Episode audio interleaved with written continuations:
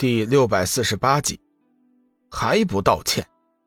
龙宇脸色微微一变，冷声道：“如此说来，你我之间也没什么好说的了。”火魔王眼中闪过一道异芒，道：“那一公子的意思，这件事情该怎么了结？”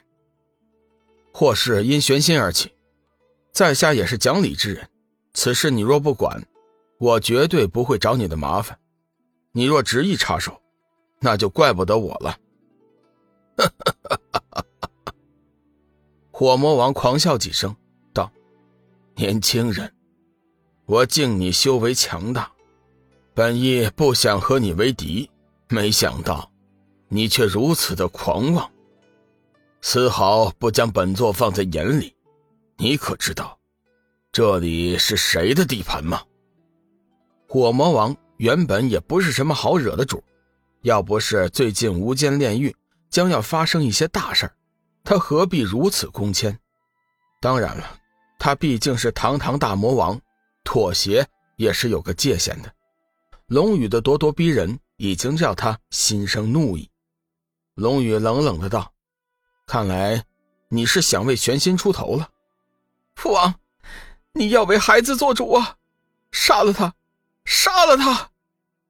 玄心狼狈不堪地走向火魔王，心里顿时松了一口气，急忙向火魔王哭诉：“主罪，本座的脸面都要被你丢尽了。”火魔王见玄心痛哭流涕，顿时大怒，呵斥一声。玄心何时见过火魔王对自己发火？身体微微一颤，心中有些害怕，急忙闭上了嘴巴，停了一下。火魔王看了一眼龙宇，道：“公子，本座不想与你为敌。我再次重申一遍，我希望这件事情到此为止。我可以给你女人和晶石作为补偿。”火魔王忍了又忍，考虑到龙宇一行人的力量，最终还是决定不想撕破脸皮。对不起，我对你的提议不感兴趣。如果你真的不想与我为敌的话，那就得答应我两个条件。龙宇断然拒绝。火魔王犹豫了一下，道：“先说说看。”龙宇微微一笑：“你的态度让我感觉到舒服。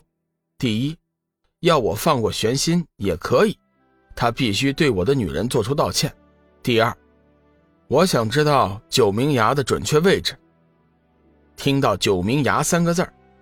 火魔王的身体明显的轻颤了一下，不过他终究是见过大世面的，很快脸色就已经恢复了正常。公子，你想去九明崖是吗？火魔王试探着问道。这不是你该问的，你只要回答我这两个条件，你是答应还是不答应？龙宇看了火魔王一眼，显得有些不耐烦。公子，你先别着急呀。九明崖是我们暗黑天的禁地，不瞒你说，就算是我，也不知道它的准确位置。这么说，我们的交易似乎是无法进行了。龙宇有些失望。火魔王急忙道：“也不尽然。虽然我不知道九明崖的具体位置，但是大体的方位却是知道的。据说九明崖在失落森林。”几千年来，曾有很多修为神通者前去失落森林，去寻访，但是，除了修罗至尊，目前为止，我还没有听说过有谁能出来失落森林的。修罗至尊，龙玉神色一凛，道：“你说的不会是修罗魔女吧？”放肆！你居然敢公然侮辱我们暗黑天的至尊！父王，快杀了他！快点杀了他！一直没有说话的玄心突然对着龙宇大喊大叫，玄心以为龙宇这次死定了。要知道，修罗魔女可是暗黑天的主宰，龙宇公然称她为魔女，可是犯了大忌。住嘴！没你的事情，少插嘴！火魔王呵斥了一声玄心，随即将目光转向了龙宇，不动声色地问道：“公子。”莫非见过至尊？龙宇的强势和修为让火魔王吃不准他的来历。这会儿见他言语之间连修罗至尊都不放在眼里，心中更是忐忑不安。哈，当初在海阁光明天有过一面之缘，原来是这样。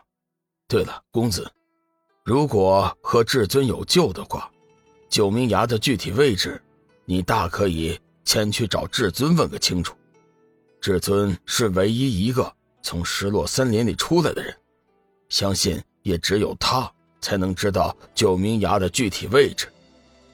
龙宇半信半疑：“你说的可是真话吗？”“当然，这件事情，暗黑天有很多人都知道。你若不信，可以随便找人一问便知。”“好，我相信你，这件事情就成你的情了。”龙宇淡淡的道：“火魔王看了一眼玄心，道：‘玄心，还不向公子的女人道歉？’玄心甩了甩头，极不情愿。父王，我我不，我没有错。再说了，我对他的女人也没做出什么呀，我凭什么要道歉呢？”玄心以为火魔王来了，万事大吉，态度再次变得嚣张起来。这时候。小玉、梦露、幽梦、志远、天罗、洪德等一行二十人全部聚集在了龙宇的身后，冷冷地看着玄心和火魔王。火魔王微微一惊，此刻他才发现，对方阵营中居然还有佛陀和太乙金仙。他急忙呵斥：“畜生，你还嫌你惹的祸不够大吗？赶紧向公子的女人道歉！”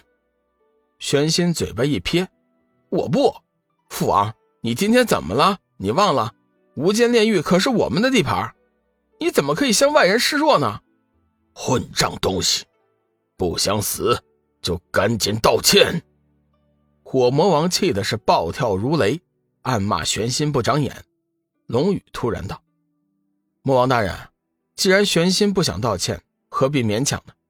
这件事情我还有别的解决之法。”火魔王见龙宇的眼中闪过一道杀意，暗叫不好，急忙道：“公子放心，玄心一定会道歉的。”